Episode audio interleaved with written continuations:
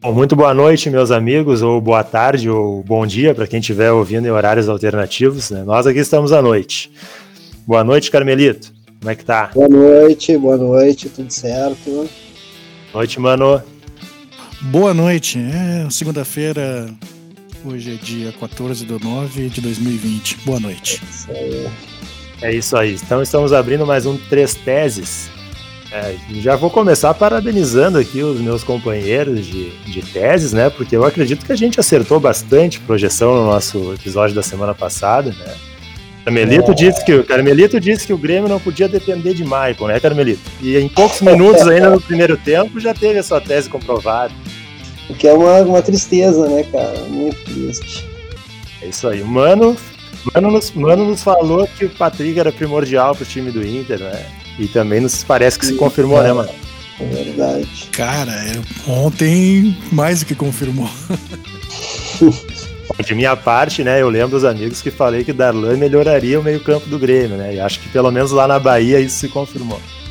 Pegou o cara fez. É isso aí. Jogou muito. Vou abrir aqui, pessoal. É, primeiro agradecendo, né, o, os amigos que ouviram nosso primeiro episódio piloto, nos deram um retorno aí. E em breve teremos novidades aí para os amigos que nos acompanham. Ah, bom, vamos começar falando dos jogos da dupla, né? Cada um fez dois jogos desde o do nosso último episódio. Eu acho que vamos começar pelo Inter aí, mano. É, até porque tu, tu pode falar para nós, né, dos dois jogos, né? Eu só vi um dos, um dos jogos. Então, vamos começar aí nessa dobradinha de Inter e Ceará e Goiás e Inter. Vamos falar primeiro então de Inter e Ceará. Eu vi, na verdade, o finalzinho, eu, eu vi o finalzinho do primeiro tempo e o segundo tempo, que eu tava com compromisso, aí deu para ver o finalzinho, ver o gol, né? Do primeiro tempo, gol do Galhardo, e ver o segundo tempo. Depois eu vi o primeiro tempo num, um tape, né? Que nem diriam os, os mais antigos. Cara, primeiro tempo bem ruim, assim, time desligado e tal. O Ceará teve chance de abrir o jogo abrir o gol, fazer um gol, né, no início do jogo. E o primeiro tempo foi ruim mesmo. E aí no finalzinho do primeiro tempo, jogada do Edenilson, linha de fundo, gol do Galhardo, cara tá iluminado, né? E aí o segundo tempo, o Inter também, os primeiros cinco minutos estava meio sonolento, e aí começou a jogar, cara. E aí começou a empilhar chance de gol. O Praz estava bem no jogo, fez grandes defesas. E numa saída de, de, de bola errada do, do Ceará, o Inter conseguiu fazer o 2 a 0 ficou tranquilo e podia ter feito 3, 4.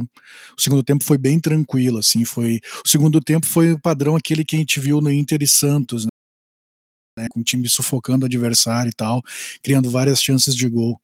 É, com destaque pro Patrick, pro Edenilson, jogou o segundo tempo bem. E, cara, daí ontem teve aquele desastre, assim, né, entre Goiás com... Me permite, mano, se me permite, só um claro, parênteses, claro. a gente não... Vamos tratar sobre esse jogo contra o Ceará. Eu gosto que o Cudê consegue mudar o time do Inter do, nos, nos, intervalos, né, é um, um, treinador que consegue fazer com que essa equipe volte diferente, né. Também, obviamente, não é sempre, né, mas acontece. Sim, sim.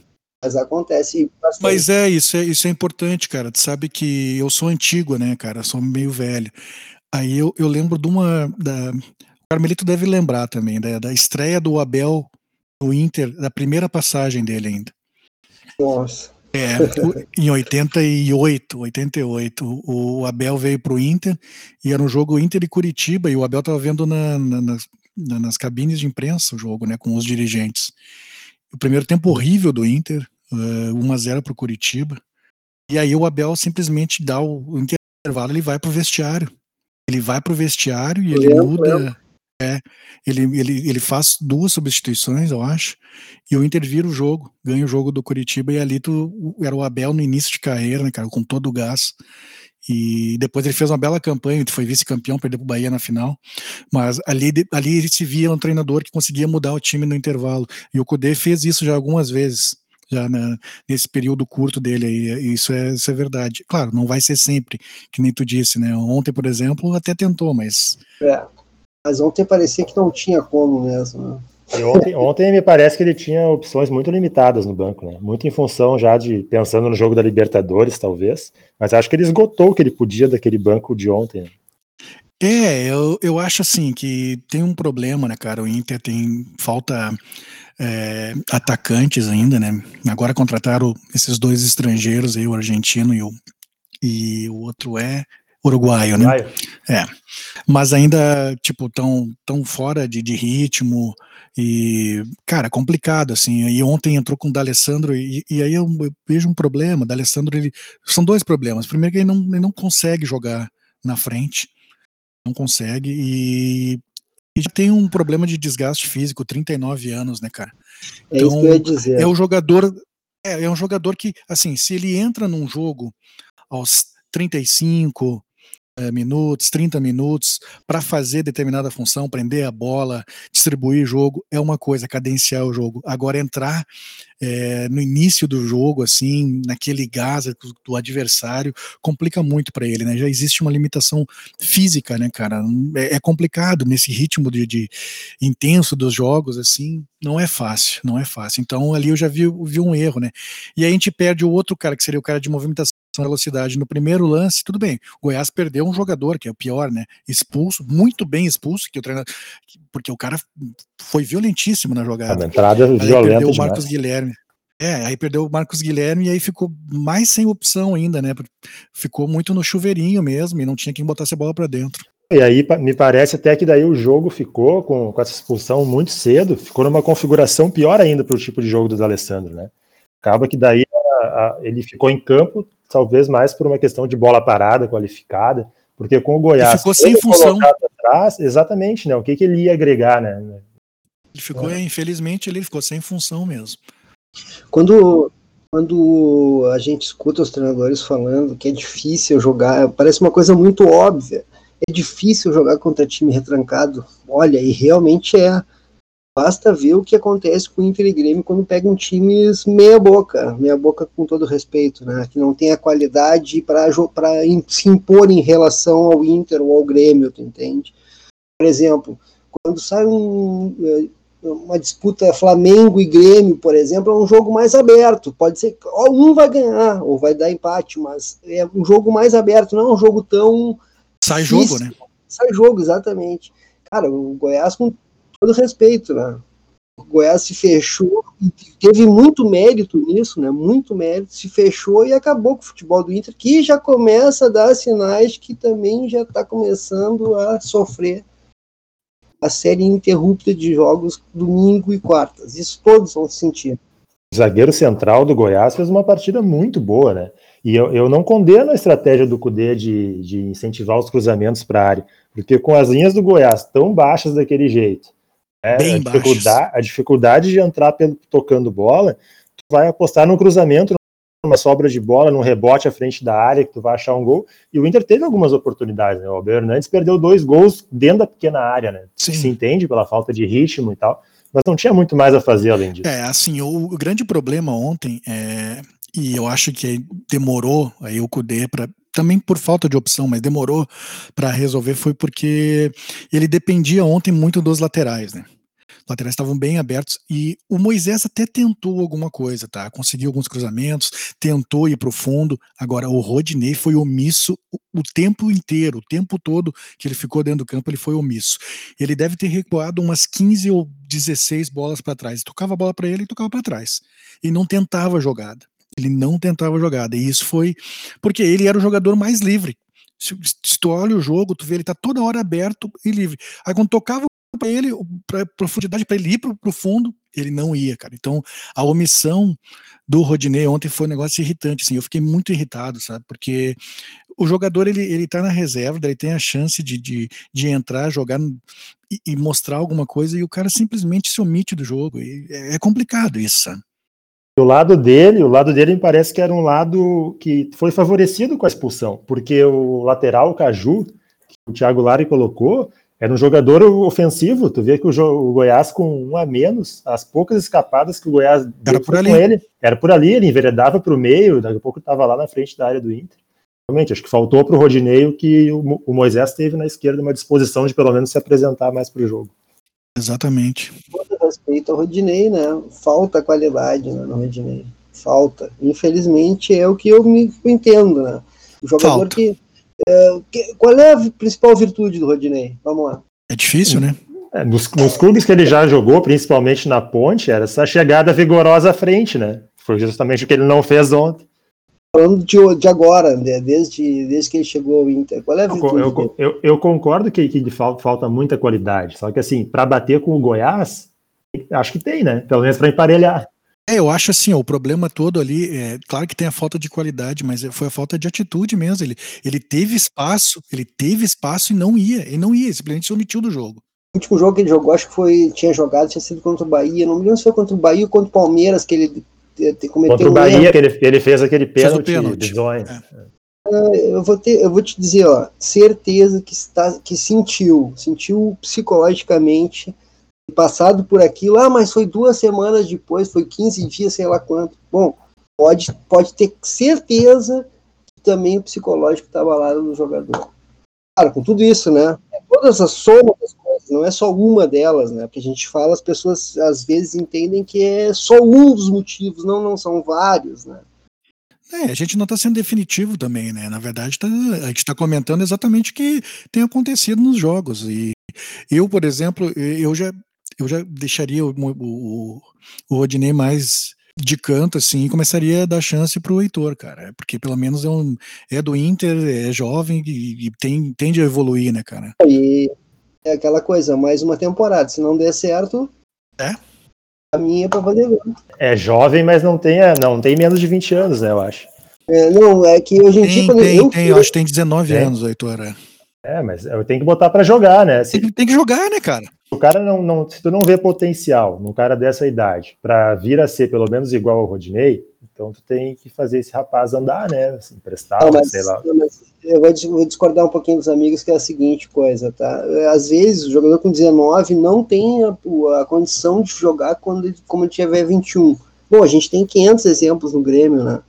Jogadores com certeza, mas aí, aí é uma avaliação de potencial, né, Carmen? Se tu Sim, acredita óbvio. que esse jogador tem potencial, tu é, vai sustentar óbvio. ele no, no momento que ele oscilar, que ele tiver jogos ruins.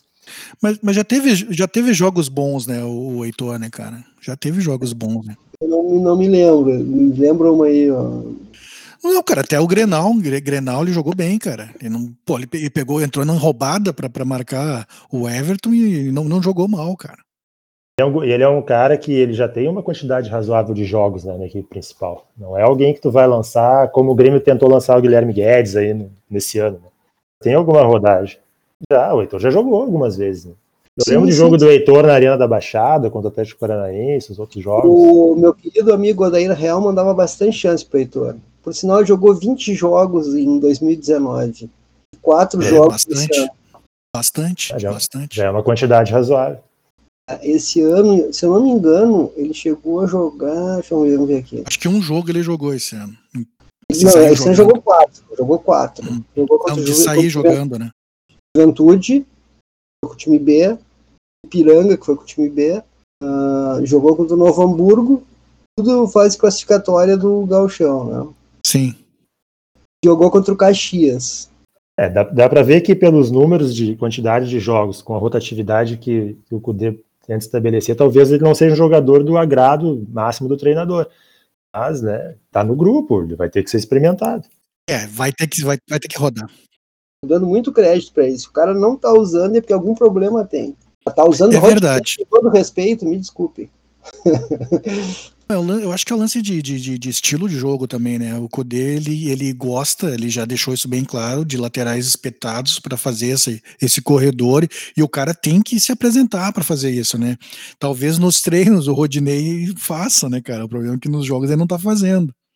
Assim, ó, quem, quem acompanha mais ou menos o Rodinei sabe que ele é um jogador que se entrega. Ele não é um jogador de ficar omisso que nem foi nesse jogo contra o Goiás. Apesar da qualidade isso não ser a ideal, vamos dizer assim. É, não, é, é voluntarioso, né? É Essa é uma característica dele, né? Ele é voluntarioso. Acho que é uma das poucas. É ruim falar isso, né, cara? Mas... é, mas é, é, mas é. O Inter continua ponteiro do campeonato, acho que a campanha no geral ainda é excelente, acho que talvez até acima do, do esperado para o início de trabalho do Cudê. É, e se a gente for pensar nos outros resultados da rodada, é, de repente o que o Inter perdeu foi uma oportunidade de criar uma gordura ainda maior, né? Porque o Flamengo perdeu para o Ceará São Paulo e Palmeiras empataram, só o Atlético Mineiro ganhou os ponteiros ali. Esse que é, esse que é o problema do, do Inter. É justamente esse o problema. Falta de, de fazer a gordura quando pode fazer. Já teve algumas oportunidades no campeonato de fazer uma boa gordura, né? todo respeito ao Bahia, não podia ter empatado com o Bahia. Com certeza. Entende? Não podia. A gente viu depois lá no, no, jogo do Bahia contra o Grêmio lá que o Bahia realmente está numa crise, né? Já perdeu mais uma ontem. Isso é uma coisa que é muito relativa, cara. O, se a gente for com, bom, Ceará com Flamengo, Atlético Goianiense com Flamengo, que é o bambambam do futebol brasileiro. Tá acontecendo muita loucura esse campeonato. Por sinal, eu tô gostando do campeonato, cara. Bons jogos. É, é um campeonato imprevisível mesmo. Esse a gente pode dizer que é imprevisível, né? Exatamente. E o que a gente, o que a gente viu ano passado, né, de duas pontas bem distanciadas, né, um G4 bem destacado e um Z4 bem destacado, acho que esse ano não vai rolar. Acho que vai ser um campeonato mais achatado. É, e vai ser uma disputa lá embaixo também diferente, né?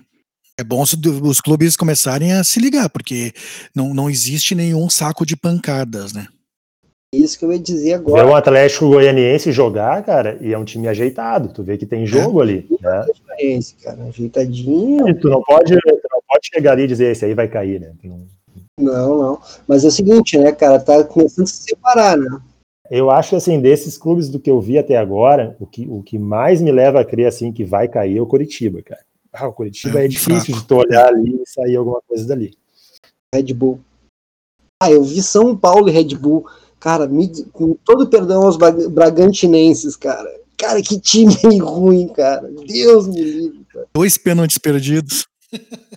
Não, e o gol bizarro que tomou, cara. Que foi aquilo, cara? Não, esse é um time, mas agora tu falou uma coisa certa. Esse é um time que os caras investiram, tem um investimento, né, do, do Red Bull e tal, mas é, é um time muito enfeitado, né?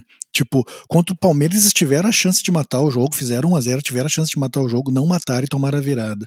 Contra o São Paulo, eles tiveram a chance de ganhar o jogo, dois pênaltis, e de novo não mataram. É muito enfeitado, né? Acho que o que salva o Red Bull é a grana que eles têm no investimento e é o fato de jogar sem pressão. Eles não têm pressão, né, de torcida. E... Mas, eu, cara, acho que o time consegue engolir essas coisas todas de positiva dele, cara. É muito ruim, pelo amor de Acho que briga lá embaixo, sim. Mas o que eu ia dizer é o seguinte, cara, acho que parece que tá começando a dar uma dividida na tabela, tá? Vamos fazer o seguinte, ó. Vamos pegar aqui, ó. O Grêmio Atlético Goianiense tem 12 pontos, tá? E tem 9 jogos. Ou seja, dá pra fazer mais. Vamos, na melhor das hipóteses, vai a 15, tá? A partir do oitavo, ali, nono, décimo, tem 13. O terceiro colocar, o segundo colocar tem 18. Ainda é, é muito recente, entende? Dá, a diferença é muito pouca. É, é, vai separar, mas acho que vai demorar um pouquinho para separar isso tudo. E até pela loucura que tá do ganho e perde, né? Olha só, deixa eu dar uma palhinha de arbitragem no, no jogo Goiás e Inter. É, cara, aquele, o lance daquela expulsão. Não é, precisa de VAR, né, Vicente? Não, não tem que precisar de VAR pelo seguinte: eu até posso acreditar que o árbitro central estivesse longe ou numa visão né, reta do lance, mas está na frente do bandeira, cara. E o trabalho de equipe tem que funcionar antes do VAR. Ali tem que ser o bandeira, porque a gente esquece, às vezes a gente acha que aquele rádio do, do árbitro, ele só está se comunicando com o VAR. É. Mas, mas antes de ter VAR, eles já usavam os rádios comunicadores entre a equipe ali de campo, auxiliares, árbitro central e quarto árbitro. Ali é a hora de, na hora da falta, o bandeira pegar o rádio e já falar que é vermelho. Entendeu? Aquele tipo de lance não é. pode aceitar. É um lance violentíssimo, uma demora, né? muito violenta, um, é, uma, é uma voadora, é um lance voador direto. É tipo o lance do, do jogador do Fluminense, né? No, no, Pegou onde é que ele estava no lance, não? Chegou a ver onde é que ele estava no lance, uh, Vicente? Não, não reparei porque foi tão no começo do jogo que eu não estava tão ligado no jogo ainda. Claro, claro. Não, é só porque às vezes é interessante ver também esse tipo de detalhe, porque às vezes o cara tá escondido, tá. Exatamente, por isso que eu até acho Pode, pode ser a situação do central não ter visto a gravidade do lance no momento, mas o Bandeira Isso. tem que ver. Tem que ver, tem que ver. Tá na frente dele, né? e para quem não sabe, o Vicente é árbitro, né? Tá falando com autoridade esse homem. Isso é porque vocês não me viram apitando ainda. Não, mas é o seguinte, cara, é, é, é que a, a, a, não, o VAR não pode se transformar numa espécie de, de salvo-conduto para o árbitro de é, campo. Muleta, entendeu? né? Numa espécie muleta, de, né? de muleta. Exatamente, entendeu? O jogo tem que ser apitado no campo. A partir do que é apitado no campo, o VAR vai ser um complemento e um auxiliar, porque não for visto ou porque for, for, for onde tiver um erro claro. Né? Não pode deixar tudo para o VAR. Tipo, ah, eu vou dar amarelo aqui porque eu acho que né, o VAR vai me dizer se vai ser vermelho. Isso não pode acontecer. O único lance que está orientado a ter uma tolerância maior são nos impedimentos ajustados, né? Mas também a gente vê alguns auxiliares exagerando nisso. Às vezes o impedimento é muito claro e isso demora a ser marcado, né? Mas isso também daí tem um pouco da insegurança, né? O, o auxiliar tem muito medo de errar, porque é o seguinte, imagina ele levanta, ele explode, né? Como a gente diz na linguagem da, da na linguagem da arbitragem, ele explode a bandeira num lance ajustado e ele erra. Tá? Que seria uma chance clara de gol. Enfim, é, a palhinha foi só sobre esse lance que é, foi realmente muito violento e muito próximo à bandeira. Não tem que esperar pelo VAR ali. Assim, o VAR é um assunto que eu, eu, primeiro eu não gosto de discutir arbitragem, tá? Mas o VAR vale uma palavra sobre o VAR. A gente vai demorar um tempo ainda para conseguir todo mundo ser. Bom, a minha vida inteira eu vi reclamações de tudo que era tipo de, de arbitragem, sobre o mesmo lance, cinco, seis uh, maneiras de ver o que aconteceu, tu entende? Então, um, sabe, tem que ter paciência, não adianta... É aquilo que a gente já falou, né, Carmelito, é, é aceitar que pode ter uma interpretação diferente. Exatamente, pode, e esse que é o bonito do futebol, né, a gente poder olhar o futebol e ter uma interpretação diferente sobre tudo. Vamos pegar o jogo do Inter ontem ainda. O lance do Rafael Moura, que ele levanta um pouco a perna e atinge o rosto do Musto. Clássico lance de que pode ser interpretado como amarelo e como vermelho. E qualquer dessas interpretações é correta. Eu achei proposital, sabe? É, eu, eu achei para amarelo. O cara levanta a chuteira com a trava para cima, sei lá, pro lado. Eu acho desproporcional, tu entende? Mesmo que, ah, eu vou fazer uma firula, fazer uma firula. Não, peraí, amigo, tu tá jogando futebol, tu não tá fazendo brincadeira no meio da rua, tu entende? Vai machucar o cara. É, foi um lance bem irresponsável, irresponsável. É, mas assim, esse é o argumento a favor do vermelho, né? Ele levantou a chuteira, atingiu com as travas o rosto do jogador. O argumento a favor do amarelo é, ele não tá olhando para trás, ele não levanta tanto a chuteira, tem um movimento do Musto em direção à bola também, e não sim, tem a intensidade, sim. né? Ele não dá um coice, ele é. não sola a cara do adversário. É diferente do primeiro lance, que tem total intensidade. Então é, aí a gente vê como cabe a interpretação das duas formas. Exato, exato, é exatamente isso. Vamos, vamos, ainda quero ver o efeito que vai ter no internacional sobre o desgaste físico. Vamos acompanhar. Pronto, era isso só que eu queria falar.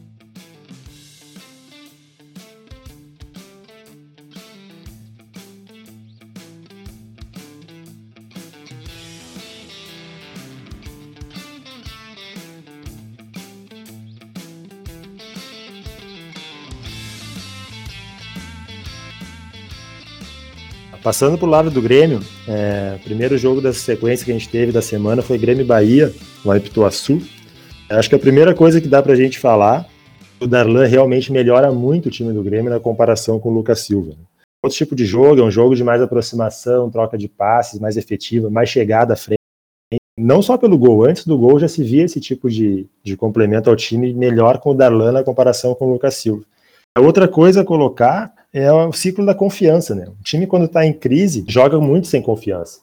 Foi uma coisa que, a partir do gol, quando o Grêmio faz o gol achado ali no lateral, naquela escorada do Diego Souza para o Alisson, é, o jogo parece que o time tira um peso das costas e começa a jogar de forma mais natural, cria mais oportunidades, mostrou muito dos problemas que ainda vem nesses últimos tempos, mas já foi um time mais leve, já conseguiu conduzir o jogo, chegou ao segundo gol olhando para o lado do adversário, acontece totalmente o contrário com o Bahia.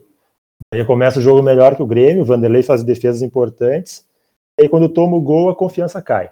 E aí o jogo vira e fica muita afeição para o Grêmio. É, mano, acho que não viu o jogo, né, mano? Porque foi o mesmo horário do jogo do Inter. É, eu não assisti, eu só assisti depois dos gols, gols bonitos, inclusive. Carmelito, como é que viu aí o, Bahia. Fiquei com um olho no peixe e outro no gato, né, cara? E, eu, o que eu gostei do, Grêmio foi a, a, postura, apesar das dificuldades, que eu vou te dizer, ó, normalíssimo, tá? Eu gosto de ver os colegas, eu gosto com todo respeito à opinião dos colegas, né? Os colegas dizem que não vai ter mais uh, vantagem para quem atua em casa. A vantagem pode ser que não tenha, mas que deixe o time muito mais, uh, como te dizer, Por exemplo, o Bahia em casa contra o Grêmio, ele, ele foi para cima do Grêmio. Claro, o Grêmio vinha nessa situação né, toda, foi para cima do Grêmio. Quando o Grêmio fez o gol, que nem o Vicente falou, se libertou e jogou tranquilamente. Claro, né? Aquela coisa. Dificuldades, porque nem o Vicente falou também, por, por todo o contexto do que vem acontecendo, né? Mas eu gostei, cara, eu gostei. Já o contrário foi o outro jogo, achei. Sei o que tu achou você. É, aí é, a gente vê, né? Começa Grêmio e Fortaleza, o time acelerando, trocando passe, né? A confiança em cima. Tem o gol, falha do Vanderlei, né? Tem prestado bom serviço, acho que é um bom goleiro, mas falhou no gol do Fortaleza. Aí a confiança se vai, né, cara? Do ver que daí tudo já fica mais difícil. Tem o segundo tempo. Bom, aí, ainda no primeiro tempo, né? Vamos lembrar da tese do Carmelito. O sente ainda no primeiro tempo precisa sair. Realmente é preciso pensar numa alternativa. Acho que o Michael está caminhando é, para exercer a mesma função que o D'Alessandro tem que exercer no Inter, sabe? Entrar para controlar um jogo no segundo tempo, dar o ritmo. Um time adversário cansado, é, é isso mesmo, cara. Exatamente. Só que o Dali, o Dali ele ainda consegue não se machucar tanto, porque o problema do, do Maicon é mais grave, porque o Maicon tá sempre machucado, cara. Isso é uma tristeza para um cara, pra gosta do futebol do Maicon, é uma tristeza, porque sabe que se o Maicon tivesse jogando, ia ser outra qualidade no meio de campo. Talvez não fosse perfeito, maravilhoso, mas tu sabe que ia ter aquele, aquele, sombra do que foi o Grêmio dos, dos últimos anos, tu entende? Mas eu acho que contribui para isso, porque o fato de que o estilo de jogo do Maicon é um estilo mais desgastante do que o da Alessandro consegue exercer hoje, né? O Michael ele tem, ele tem que conduzir bola, ele tem que se apresentar em várias partes do campo, toca mais vezes na bola, então é, é, realmente é complicado. O Grêmio tem que pensar nessa transição. Talvez um Matheus Henrique e Darlan, essa dupla pode, pode ser boa, porque tem um estilo semelhante, né? Claro, ainda com menos rodagem, talvez com não tanta qualidade, mas pode ser um caminho. Não sei é, o que vocês Mateus, acham, geral. O Matheus já tá. Eu, para mim, já vejo o Matheus preparado para assumir o. A, como é que se diz? A, número um ali daquela, daquela dupla que nem tu falou, tu entende? É, ele eu acho que já tá pronto, é um jogador pronto, assim, eu não considero mais um cara, uma, uma aposta, já considero ele pronto, importante dentro do time. Eu acho que sim, tem convocação e seleção já, né? O problema é que o Grêmio sempre teve aí nos últimos anos o conceito de dupla de volantes, né? Sair jogando para apoiar o ataque. Então tem que se pensar em quem joga com ele. É, eu, eu vi o jogo do, do Grêmio é, contra o, o Fortaleza e, e, uma coisa assim me deixou é, é, até surpreso, sabe? Foi a facilidade, porque eu, eu, eu vi o Fortaleza um time é, tem suas limitações, né, cara? E, e, só que jogou muito solto, sabe? Não foi muito apertado. Faltou, assim, tipo, apertar o Fortaleza. Se aperta o Fortaleza, o Grêmio tinha, tinha virado o jogo, tinha, tinha vencido, porque é, o Fortaleza ele jogou solto, sabe? Jogou muito solto, tocando bola e errando bastante atrás e mesmo assim recuperando, sabe? Achei um jogo estranho até. É, e aí a gente chega no segundo tempo, né, mano? Que o, o Renato faz algumas alterações, o Luiz Fernando entra ele é o que melhor entra no time, é o que começa a desestabilizar a defesa do Fortaleza, criar chances de gol, e daqui a pouco dá um tilt na cabeça do cara, ele resolve dar uma cabeçada, discutir com o adversário, é expulso. É. Isso é, foi, é. né, cara? É, ali a falta, sei lá, de, de, de, O cara tá chegando, tá chegando agora no grupo, mas vai ter que tomar uma chamada, né, cara? Esse tipo de coisa não se faz. Quando, vai pra quando tá, Renato. É, quando tu tá em vias de virar um jogo e pressionar, e aí tu faz uma bobagem dessas, né, cara? É o, é o lance irresponsável, né? É a expulsão irresponsável total. É, é. No momento que não poderia acontecer, né? Porque o Grêmio precisava desses pontos. Não para para dar a confiança aquela que a gente estava falando que teve lá contra o Bahia, tu entende? Teve no começo do jogo e tal. Talvez principalmente para confiança, mas também pela tabela, né, Carmelito? Porque se tu pega, tu coloca mais dois pontos, o Grêmio fica a seis pontos do Inter com um jogo a menos. É, é isso aí, é isso aí. Era o jogo para ganhar, né? É que, é que nem Inter e, e Bahia. Aquele ali é o jogo para ganhar, não é o jogo para empatar. Tu pega a tabela e tu bota três pontinhos, né? Aí, na tua projeção. Sem dúvida. Uma coisa que, que ninguém, no grupo do Grêmio consegue substituir no Maicon, voltando ao Maicon, é justamente a liderança, a cabeça e a forma como ele se coloca dentro de campo. Isso é uma coisa que vai fazer muita falta pro Grêmio com a saída do Maicon. Quem é que vai fazer aquela função, aquele papel que o Michael fazer? Para muitos era ridículo, né? não, não interessa isso, mas aquilo ali é fundamental para uma equipe ter alma, ter um espírito. É uma, é uma coisa que vai além do papel técnico né, e tático dentro Isso. do campo, é um papel de liderança, né? Num setor, num setor chave, que é o meio do campo, é o cara que mais vai ficar com a bola, que vai chamar o jogo. Realmente é complicado, tem que pensar. Se não tem, se não tem alguém no grupo surgindo com essas características, é difícil pensar se não é de trazer alguém de fora. Agora é estranho, né? Porque são muitos jogadores, são 14, se eu não me engano, jogadores com 13, 33 eh, anos, né? Pô, um monte de jogador experiente. Podia vir um, pelo menos, que fosse mais. Mas é, é, é, que aí é aquele negócio, né, Carmelita? É o, é o momento da carreira dos caras, né, em que tu contrata eles. Sim, sim, sim. sim. Não são caras ali que estão vindo buscar alguma coisa, não tiveram ainda, enfim. A maioria deles jogadores livres, né? Aquilo que a gente já conversou outras vezes, né, sobre o tipo de contratação que o Renato gosta de fazer. É, é, é isso aí, montagem de grupo. É, se tu não levar em consideração isso, cara, tu tem que ter no grupo jogadores inteligentes com liderança, né? É, porque senão, cara, pode ser um grupo de qualidade que não vai andar. Por exemplo, Thiago Galhardo, cara. O Galhardo não é um jogador uh, símbolo gaúcho, aquele que sabe que eu estou tentando falar, né? Aquele, uhum. é, não é aquilo. Ele é um jogador mais na dele, mas ele parece ser um cara que contribui muito para a equipe, entende? É um cara que sempre dá discurso uh, voltado para nós, não só para ele. É um cara que participa de jogadas em todos os lugares do campo. Dentro do campo sempre se viu isso nele nos outros clubes, né? no Curitiba, no Vasco. É verdade, é verdade. Ele até por, por muito tempo ele foi um cara que acumulou algumas expulsões, Sim. justamente por essa característica de ser um cara que está sempre brigando pela jogada, querendo ser protagonista do jogo.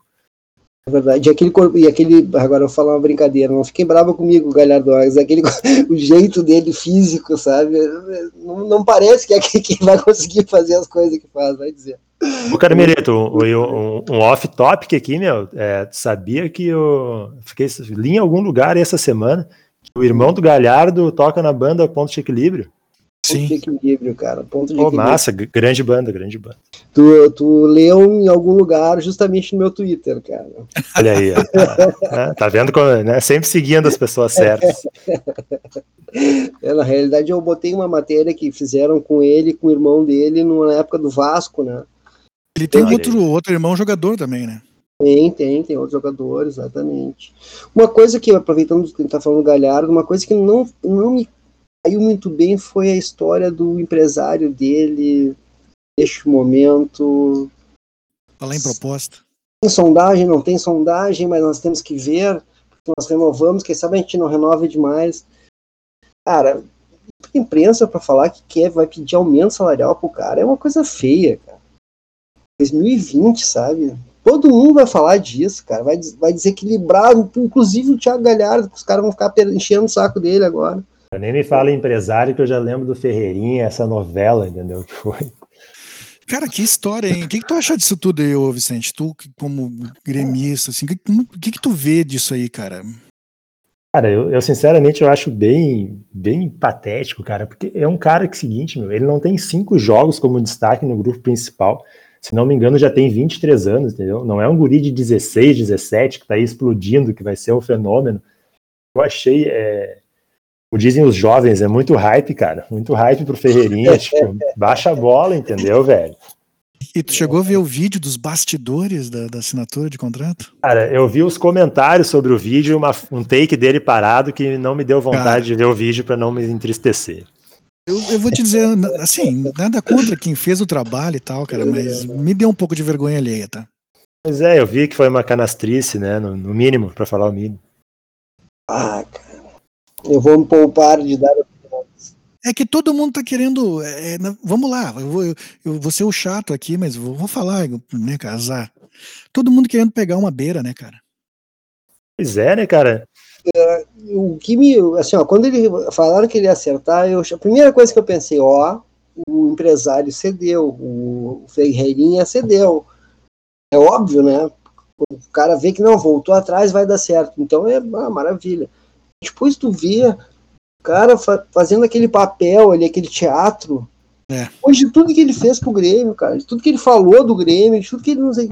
Cara, eu acho muito feio aquilo ali, mas né. cada um, cada um, quem sou eu para criticar os caras que são bem sucedidos. É, e, né? e, cara, tipo, lá atrás, quando, quando começou o rolo da renovação, quando revelaram né, as propostas que foram feitas para ele, cara, se tu for pensar num jogador de 23 anos já, né, que não tem uma quantidade de jogos é, de expressivas no grupo principal no time do tamanho do Grêmio, as propostas que foram feitas lá de aumento progressivo por 3, 4 anos, cara, aquilo lá já era excelente para o contexto do Ferreira, cara.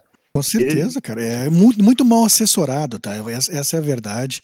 E, e, vamos, e vamos ser sinceros, o, o, qual era o mercado, qual o mercado que tem? Qual o mercado, cara, que tem? É uma amostragem né, pequena que se tem do futebol dele. Mas eu vou te dizer uma coisa, ó mete uma fita ali do Sub-21, vai para os Emirados Árabes e ganha dinheiro. Acho que. Não sei se é. Tudo que ele demonstrou não me parece ser o interesse futebolístico a principal coisa da dupla, tu entende? Posso estar errado no meu julgamento, mas não me parece. Para mim, ele vai ter que provar muita coisa de agora em diante, entende? Vamos ver, né? Porque falar e bababá é legal, agora dentro de campo que vai ter que provar.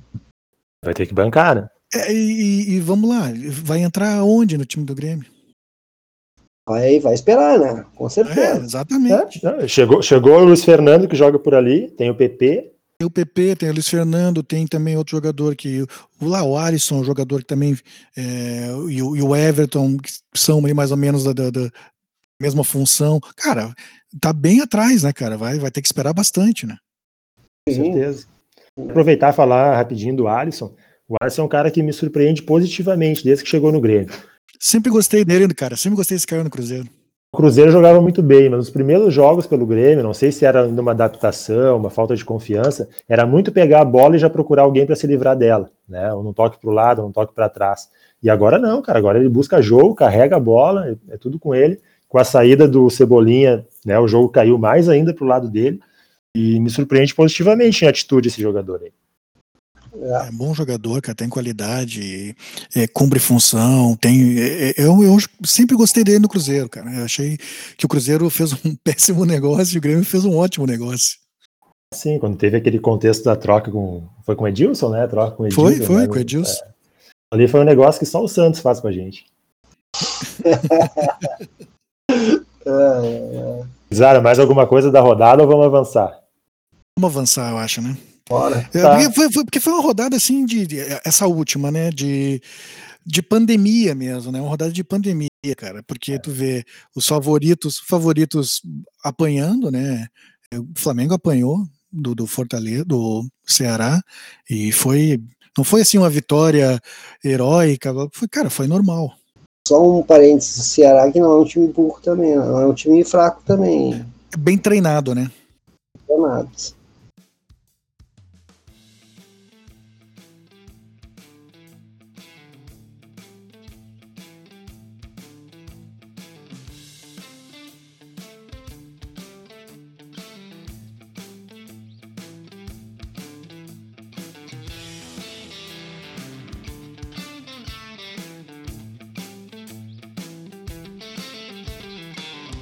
Carmelito, Libertadores voltando aí, o que tenta nos dizer? Olha, tia, o que, que eu vou te dizer que nem diria o presidente, querido presidente Marcelo Medeiros? Uh, eu acho que Grêmio e Inter tranquilamente são favoritos para os dois jogos. Explico por quê.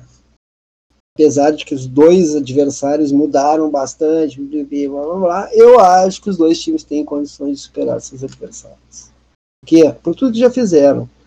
Apesar do Grêmio vir nessa dificuldade, eh, Libertadores e Grêmio e Inter são, é uma coisa diferente, tu entende? É outro espírito, é outra. Bom, quem se lembra do último jogo do Inter, por exemplo, como é que foi o troço? Beira Rio na Libertadores. Foi é diferente de tudo que aconteceu depois, tu entende? Por exemplo, contra o Goiás, o Internacional entrou com todas as dificuldades se arrastando, tu entende? Se arrastando, que eu quero dizer, não tendo o mesmo desempenho de outras épocas. Preguiçoso, foi preguiçoso. Isso. É aquela coisa que parece que vai fazer o gol a hora que quiser, sabe? Exatamente. Contra time fechado, não é assim que acontece. Mas tem um problema aí, né? Eu, eu vejo assim, essa rodada da Libertadores ela é fundamental para a dupla Grenal, tá? Porque principalmente para o Inter.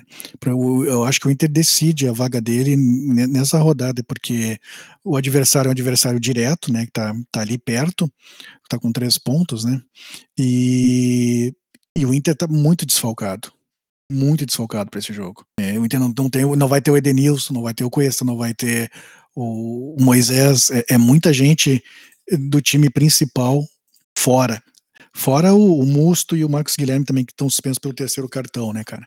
E o Prachetes também não vai estar tá nem como opção, porque também foi expulso naquele Grenal.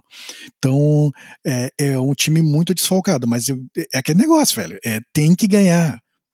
Nem que seja no, no, no grito, entendeu? Mas é o jogo que tem que ganhar. Eu acho assim, acho que o, o Inter sentiria mais esses desfalques se o jogo fosse lá em Cali. Acho que, a, acho que a fumaceira seria maior. Acho o time do América, acho o time do América mais perigoso que o time da Católica. Fisicamente é forte, né? Mas eu concordo com o Carmelito e vejo a dupla como favorita para os jogos. É... Quando saiu o sorteio dos grupos, eu já achava os dois favoritaços para passar. Grêmio Inter. Acho que o empate no primeiro Grenal favoreceu isso ainda mais, porque não colocou nenhum dos dois muito próximos, né, de, de não estar tá nas posições de classificação.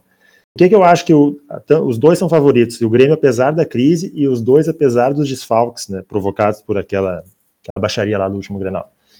É, tanto a Católica quanto a América, eles têm um período de inatividade muito maior do que Grêmio e Inter. Sim. É, a, a Católica parou de jogar no dia 14 de março e voltou só em 29 de agosto quatro jogos desde a volta. Perdeu o primeiro jogo e agora vem de três vitórias, inclusive fazendo bastante gols, tem dez gols nos últimos três jogos. América é uma parada maior ainda. Parou em 10 de março, só voltou dia 8 de setembro, há seis dias atrás. E perdeu um título em casa para o Júnior depois de ter a vantagem do primeiro jogo. Eu acho que esses fatores deixam, deixam os jogos muita afeição pra, pro, tanto para Grêmio quanto para Inter. E, eu, eu, e a rodada para dar para classificar praticamente, né? É a rodada para enterrar os adversários, né? Faz a dupla Grenal disparar no grupo. Se rolar um empate, se vier rolar um empate ainda no, no Grenal. Vale lembrar que a competição chama Libertadores e tudo é possível, inclusive aqueles que não são favoritos vencerem. Como também sempre acontece é, no futebol.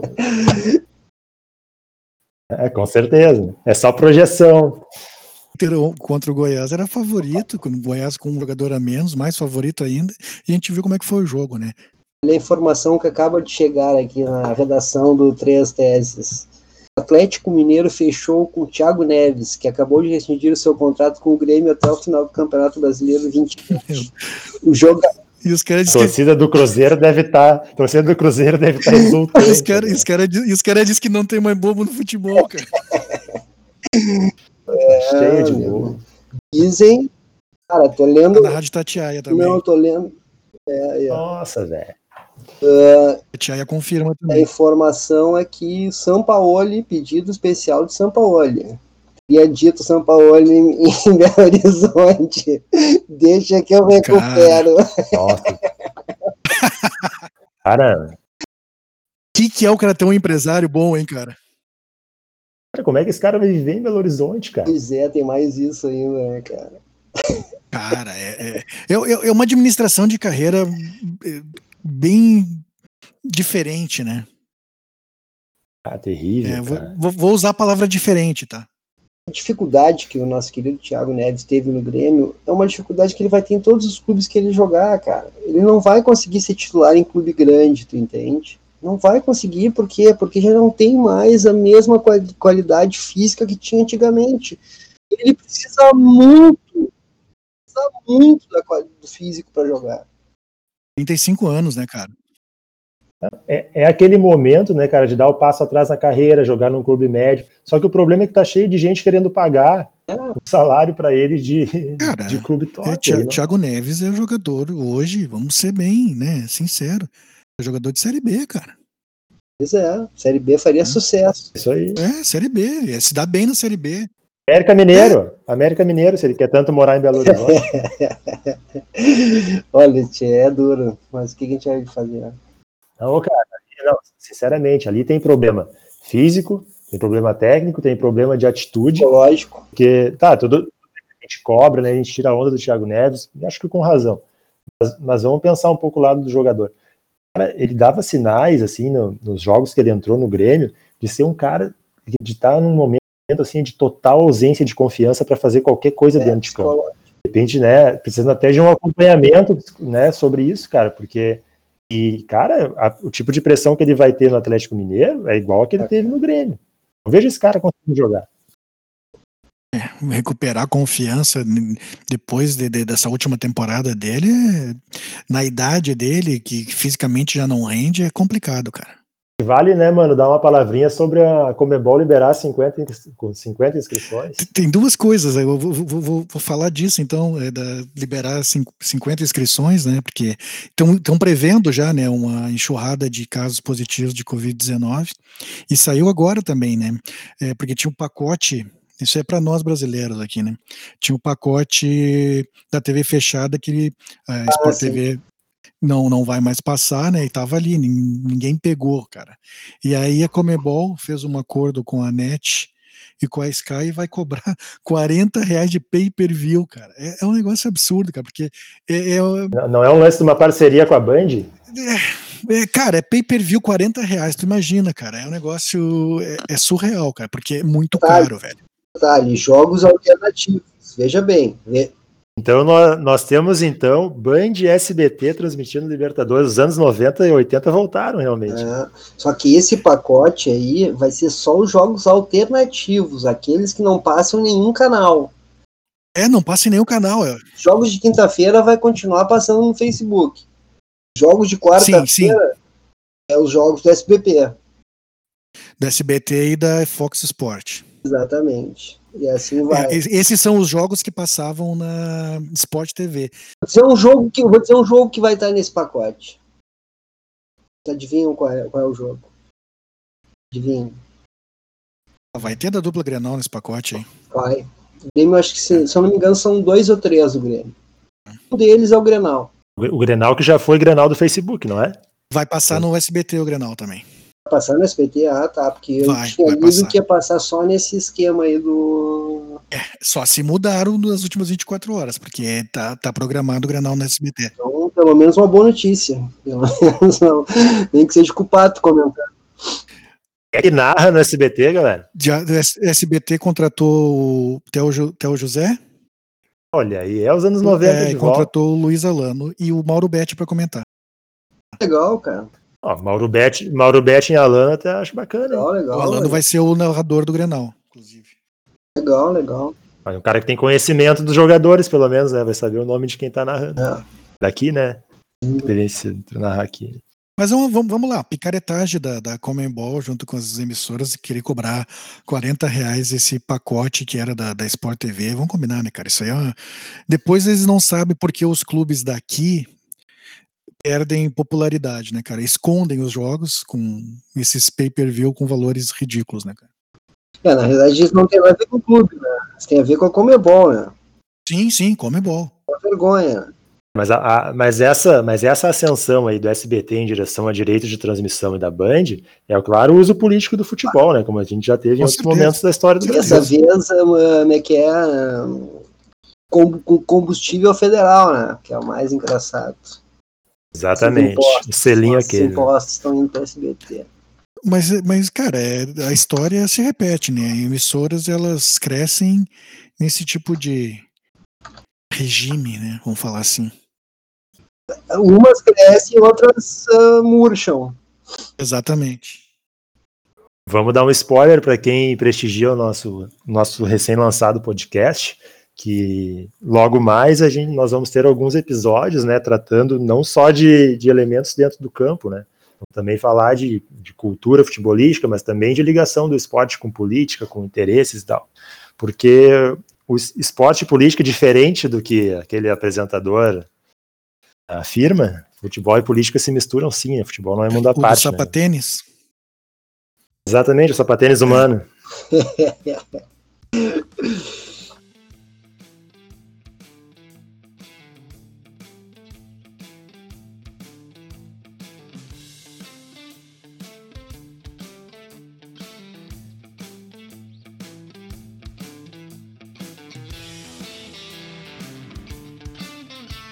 Mas, Vicente, vamos, vamos, vamos falar aí da, da dupla Grenal no, no, no, Campeonato Brasileiro Feminino? Só dar uma passadinha para ver os. Porque o Grêmio e Inter tão bem, né, cara? Muito bem, cara, muito bem. Só pontos aí do campeonato, que foi o Corinthians, né? Os dois perderam pro Corinthians nas duas últimas rodadas. Esse é um resultado até esperado, né, Carmelito? O Corinthians é um dos times mais fortes do Brasil, né? Tirando o Santos. Tirando o Santos. Santos e Corinthians, né? São os ponteiros do campeonato. É, é, o Grêmio fez uma retranca lá, né? Praticamente não teve oportunidades. Mas a gente já viu, é, a gente já viu, já viu situações, né, que, que, que o Corinthians estaria muito, seria um jogo muito mais desigual, né? É, o Campeonato Brasileiro Feminino parece que tem outros sacos de pancadas, né? O Vitória é um clube que tem muita dificuldade, toma muitas goleadas. É, o Inter ganhou do Iranduba, né, no, na última rodada, 2 a 0 Clube que o Grêmio tinha ganhado na rodada anterior. 2 a 1 e a dupla Grenal tem uma. Eles estão com a mesma pontuação, né? A dupla Grenal. é idêntica. É. a diferença é o número de vitórias. O Grêmio tem uma vitória a mais que o Inter. As, todos, os dois têm 18 pontos, estão respectivamente em terceiro e quarto lugares. Líder é o Santos, 24, seguido do Corinthians, 24. Mas em Grêmio de. É legal é ver a dupla Grenal à frente de clubes muito tradicionais do futebol feminino, né? Tá à frente da Ferroviária, tá na frente do Kinderman. Então, acho que são trabalhos elogiáveis. O Inter, o Corinthians e o Santos têm uma derrota, cara. O Grêmio tem a terceira melhor defesa, se não me engano. Acho que o trabalho da Patrícia evoluiu muito desde a outra passagem dela. Eu tô curioso para ver como é que vai se reestruturar o Inter com o espaço sem aberto que tinha, né, cara? É, sem a Duda, né? Vamos ver. Tomara que. Torcer para que, que siga o rumo, né? A gente tem um Grenal, né? Próxima rodada do Brasileirão Feminino é Grenal, dia 24 de setembro. Ó, bom jogo, hein? Grenal Farroupilha. é isso aí. É, deve, o jogo deve ser no CT do Grêmio, lá em, em já, lá no, em Eldorado Sul. O Grêmio tá mandando os jogos lá. Acredito que o jogo seja lá. Bom, bom espaço. Está marcado quinta-feira, 18 horas, mas obviamente que se for lá vai ser de tarde, né? indicar aqui um podcast de uma galera que faz uma cobertura sensacional de futebol feminino, tanto aqui no Brasil quanto o futebol competições europeias de seleção, que é o pessoal do De Primeira. Sigam lá no Twitter, sigam o podcast da galera, que é bem legal. Oh, bacana. Boa.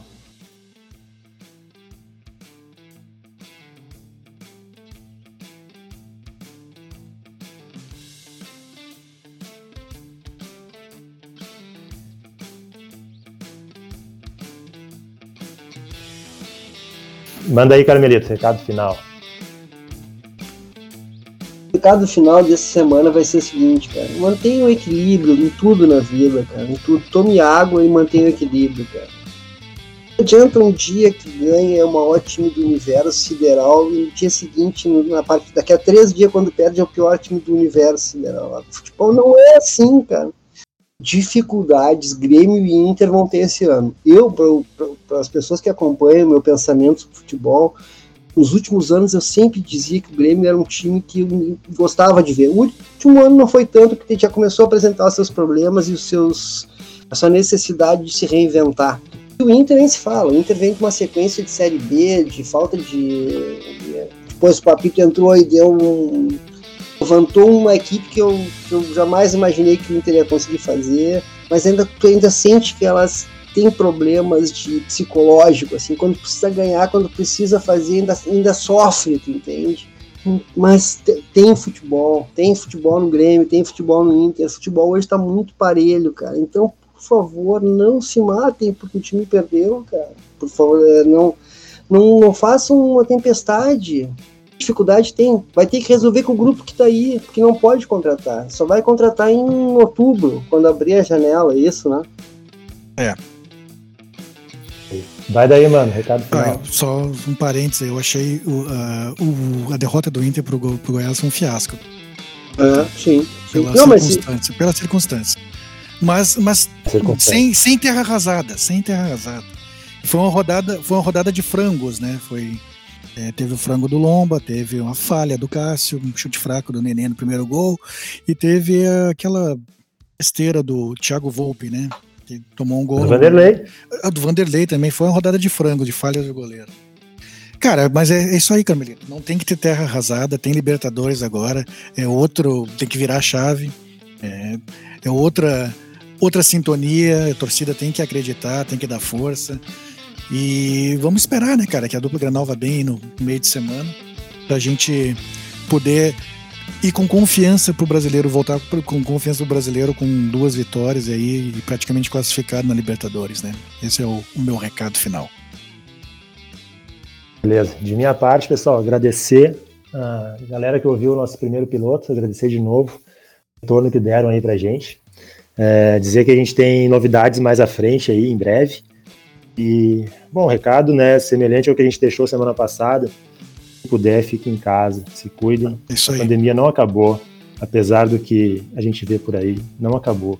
Ainda é preciso e é muito válido qualquer atitude que a gente possa ter individualmente. Porque se depender da organização dos governos, a gente não vai ter muita ajuda. Né, é isso aí. Aí. Então, fechou. Até o próximo 3 Abraço. Um abraço.